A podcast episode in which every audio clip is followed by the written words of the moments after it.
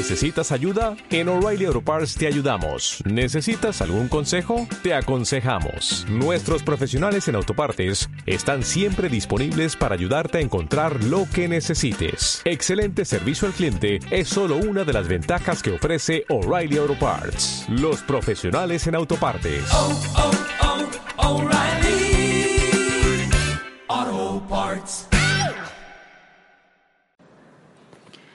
Hola, ahora vamos a estudiar, eh, vamos a seguir en el capítulo 14, las enseñanzas en favor de la verdad. En el epígrafe 4, tu papel en la expiación. Esto está en la página 309 del libro de texto. 1. ¿Aceptas la inocencia de un hermano? Perdón. Cuando aceptas la inocencia de un hermano, ves la expiación en él. ¿Qué es expiar? La expiación es la corrección total de la mente. ¿Qué es un milagro? El milagro es la, el proceso de corrección para llegar a la expiación. ¿Sí? Digamos que hay una cadena eslabonada, entonces el milagro, que, que digamos que, que para, para que tu mente esté completamente expiada o libre de culpa, es una cadena de un montón de obstáculos. Entonces el milagro va reventando cada eslabón. La expiación es que ya no hay cadena, ¿ok? Entonces dice, pues él proclama, pues al proclamarla en él, haces que sea tuya y ves lo que buscabas, exacto, porque dar y recibir suceden simultáneamente. Entonces en el momento en el que yo logro ver la inocencia en mi hermano en automático, veo la mía y la de todos, todos los aspectos de Dios que forman parte de la expiación. Mas no verás el símbolo de la inocencia de tu hermano refulgiendo en él mientras todavía crees que no se encuentra en él. Aquí es donde vamos y eso es tan importante que lo veamos y que nos demos cuenta de que en realidad no creemos que haya inocencia en nuestro hermano. ¿Qué quiere decir esto? Que yo veo inocente, por ejemplo, al bebecito de tres meses, pero en realidad aquí viene el proceso de, honestidad. ¿Ves realmente inocente a todos? Entonces cada uno de nuestros hermanos en los que vamos pidiendo ver el milagro se vuelve un eslabón de la cadena, ¿sí? Entonces la cadena es cuando ya todos los eslabones, a todos nuestros hermanos, vemos completamente inocentes. Pero debemos ser honestos, ¿ok?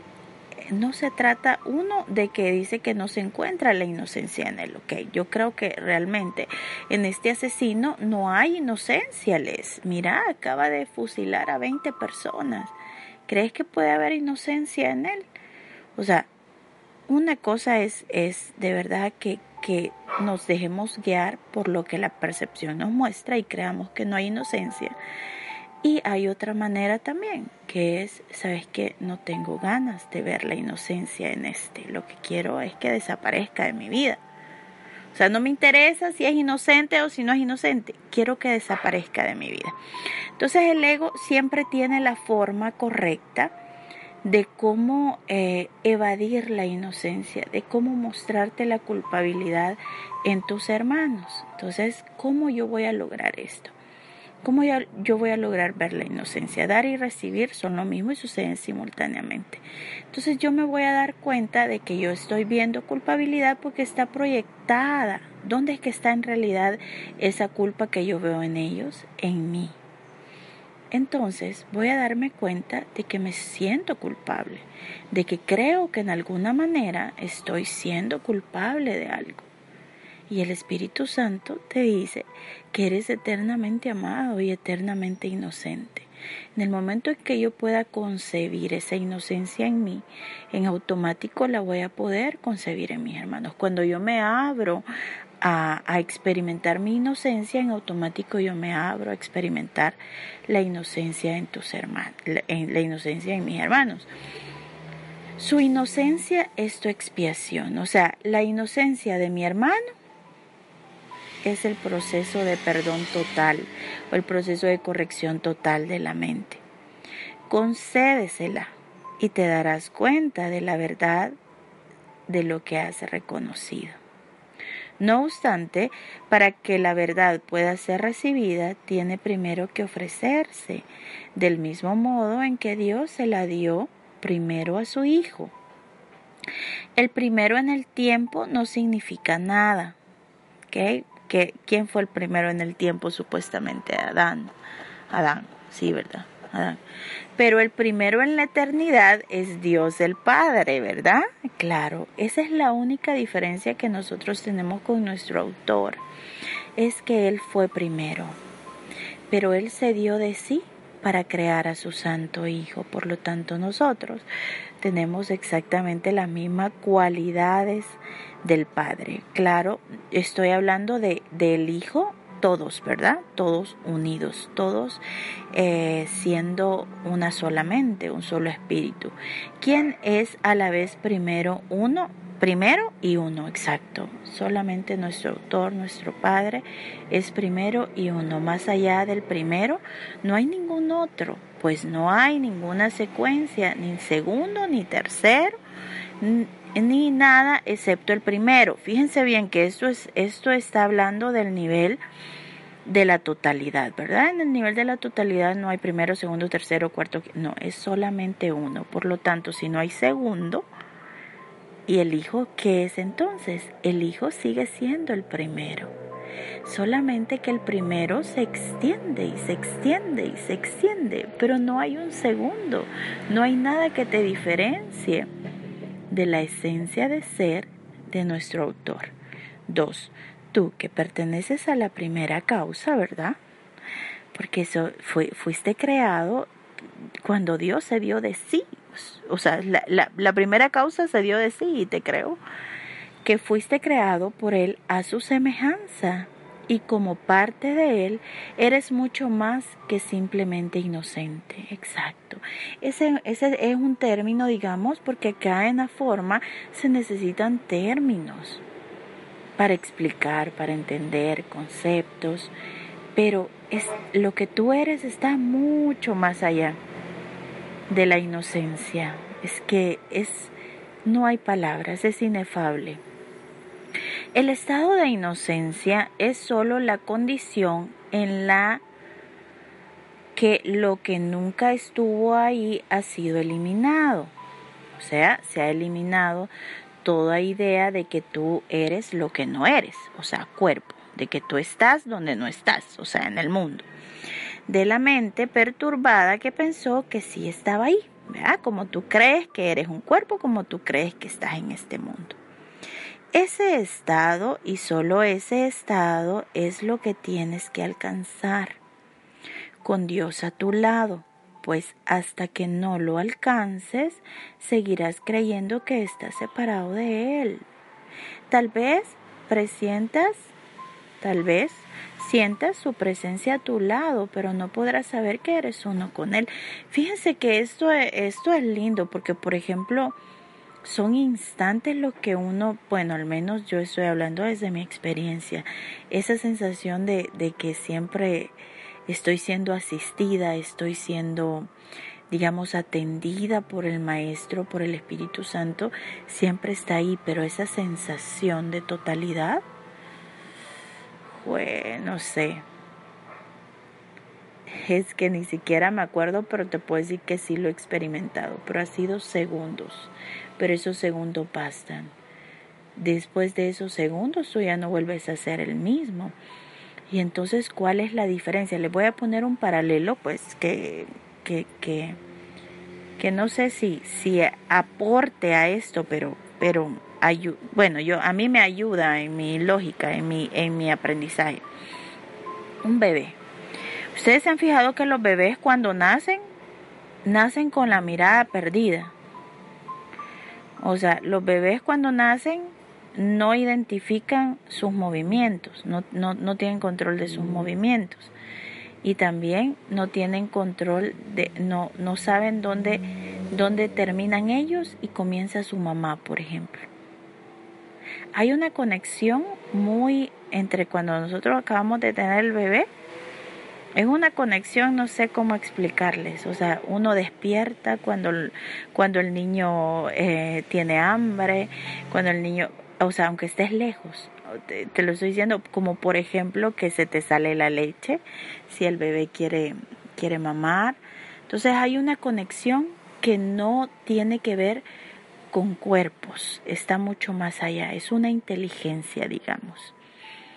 Entonces, así es el estado de ser. O sea, el estado de ser es un estado en el que yo no sé dónde termino yo y comienza mi, mi hermano dónde, termina Dios y comienzo yo. O sea, es un estado en el que en el que no hay diferencias, en el que no hay grados, en el que no hay distancia, en el que tú solamente estás siendo completamente. Esto no se puede enseñar. Miren qué lindo. El aprendizaje se ocupa únicamente de la condición en la que ello ocurre por su cuenta. Cuando hayas permitido que todo lo que empaña la verdad, todos tus miedos, todos tus enojos, todos, todas tus proyecciones de culpa. ¿Y qué quiere decir eso? Cuando hayas permitido que todo lo que empaña la verdad en tu santísima mente sea deshecho, cuando lo vea, cuando lo vea conscientemente, cuando yo esté viendo esa sensación de querer desaparecer a mi hermano, esa sensación de, ¿sabes qué? Hijo de tal por cual me caes mal. Y la verdad me da lo mismo si te va bien o te va mal en tu vida. O sea, yo lo único que quiero es que desaparezcas de la mía. Todo ese tipo de cosas, ¿verdad? Que las llevamos dentro todo ese montón de enojo, de culpa salga y yo me no, fíjense bien, no se trata de parar esto, se trata de que salga y que yo tenga la capacidad de contemplarlo. O sea, donde yo sea el observador de mi personaje. Entonces, cuando yo haya permitido que todo esto salga y que yo me mantenga en un estado de contemplación, viendo a mi personaje, cómo desea matar, asesinar, este, ¿qué más? Vengarse, sacrificarse, manipular, controlar, todo esto. Cuando yo lo vea sin, eh, eh, ¿cómo les digo? Sabiendo que no hay nada que pueda hacerme daño, porque yo no soy ese personaje, yo soy lo que Dios creó. Entonces, cuando hayas permitido que todo lo que empaña la verdad en tu santísima mente sea deshecho y consecuentemente te alces en gracia ante tu Padre, Él se dará a sí mismo a ti como siempre lo ha hecho. Eso es lo que Él hizo cuando te creó. Él no creó un segundo, Él extendió al primero, que es Él.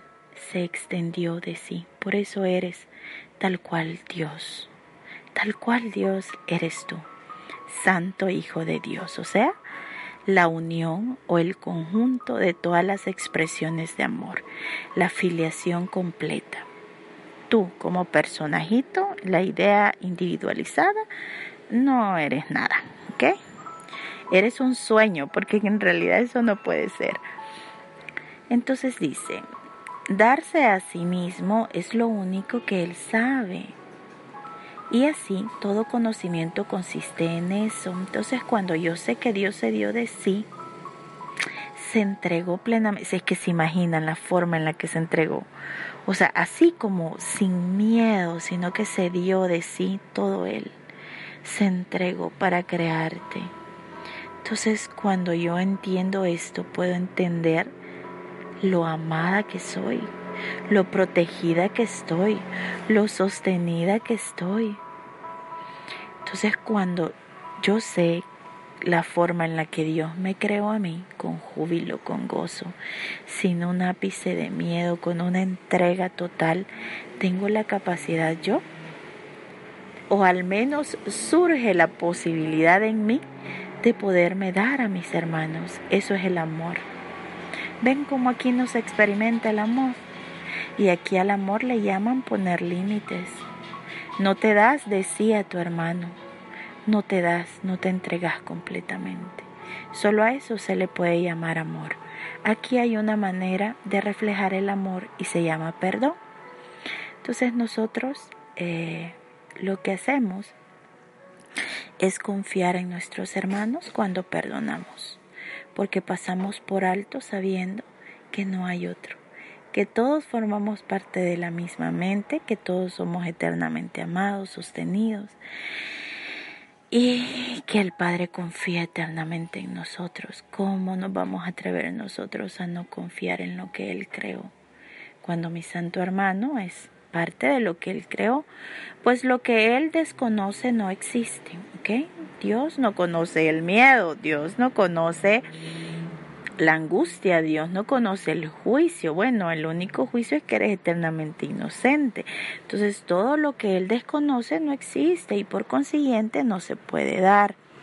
No pidas ser perdonado, pues eso ya se te concedió. Entonces, eh, si se dan cuenta, el perdón es como solo una palabra, pero que no tiene ningún sentido. Es solo como es usada ay, no sé cómo explicarlo. Es, es usada, pero es, es eh, usada para transmitir un mensaje, mas no hay un proceso en sí de perdón, porque es que no es necesario. Cuando tú integras la situación a tu propia mente, ya no hay necesidad de perdón. Pide más bien, dice, cómo aprender a perdonar y a restituir en tu mente el inmisericordia, en tu mente, en tu mente inmisericordia, lo que siempre ha sido. Eh, pedir restituir en tu mente, exactamente. Tu mente es santa. ¿Por qué es santa? Porque ahí está el altar que le pertenece a Dios. ¿Cómo yo sé qué es lo que está en mi mente o si yo tengo en mi mente usurpada por ídolos, en qué pensás todo el día. Mantenés el recuerdo de Dios, pedís recordarlo, mantenés tu comunicación constante con el Espíritu Santo, te das cuenta de cuando tu diálogo interno te está hablando de tu hermano y de lo inadecuado que es, y tú atiendes eso, y tú pides instante santo, tú pides ayuda al Espíritu Santo, entonces, tu mente es santa. Imagínense que tú tienes un altar santo en el cual has puesto tu preocupación, tu falta de dinero, todo eso lo has entronado en el altar que le corresponde a tu autor. La expiación se vuelve real y visible para los que la ponen en práctica. Exacto. Entonces es importante que pidamos expiación, es importante que pidamos instante santo, es importante que observemos a la mente y es importante que veamos que hay momentos en los que no nos interesa la expiación. O sea, esas son las cosas más importantes. No, mira, a mí no me interesa perdonar, no me interesa pasar por alto, no me interesa. Yo lo único que quiero es que esté tal por cual sufra pague por lo que me hizo. Míralo, no pasa nada, quédate ahí, mirando esa sensación tan fuerte en el estómago, odiando. Ya no lo ocultes más. Esa sensación no puede hacerte daño, si la ves con, si la, si a veces quizás creemos también porque como nos han dicho que las emociones nos causan enfermedad y que no sé qué, ¿verdad? Pero si la ves de la mano del espíritu no te va, no te va a enfermar ese odio, se va a sanar. Entonces dice, esa es tu única función en la tierra, ¿ok? Expiar corregir la mente. Y eso me encanta porque el otro día yo pensaba, ¿no? Eh, como tengo que estar eh, pensando en lo de los artículos que voy a escribir y ya escribí uno sobre la misión de vida. Y pensaba el otro día, pero es que la misión es, es despersonalizarte. O sea, tendemos a creer que hay una misión para ayudar a los demás, ¿verdad? siendo real que necesitan ayuda, que hay misiones de talentos, que hay misiones, todo en la forma, todo en la forma. Cuando en realidad tu misión es despersonalizarte, darte cuenta que no eres ese personaje es, esa es toda tu función, pues. O sea, tanto, tanta historia, tanta cosa, tanto talento, tanta búsqueda de talento, tanta... E-, para que te des cuenta, oye, esto se me cortó, yo espero que no haya tenido ningún problema. Para que te des cuenta de que tu función es, es, solamente despersonalizarte. O sea, dice, esa es tu función en la tierra y debes aprender que eso es lo único que te interesa aprender en realidad. Hasta que no lo aprendas te sentirás culpable. Pues en última instancia, y sea cual fuere la forma en que tu culpabilidad se manifieste, ¿verdad? Porque a veces se, se disfraza de buena persona, de buena gente, de buena... Esta procede de no llevar a cabo tu función en la mente de Dios con toda tu mente. ¿Cómo ibas a poder escapar de esa culpabilidad si dejas de cumplir tu función aquí? Claro, nos distraemos, hacemos esto, hacemos el otro.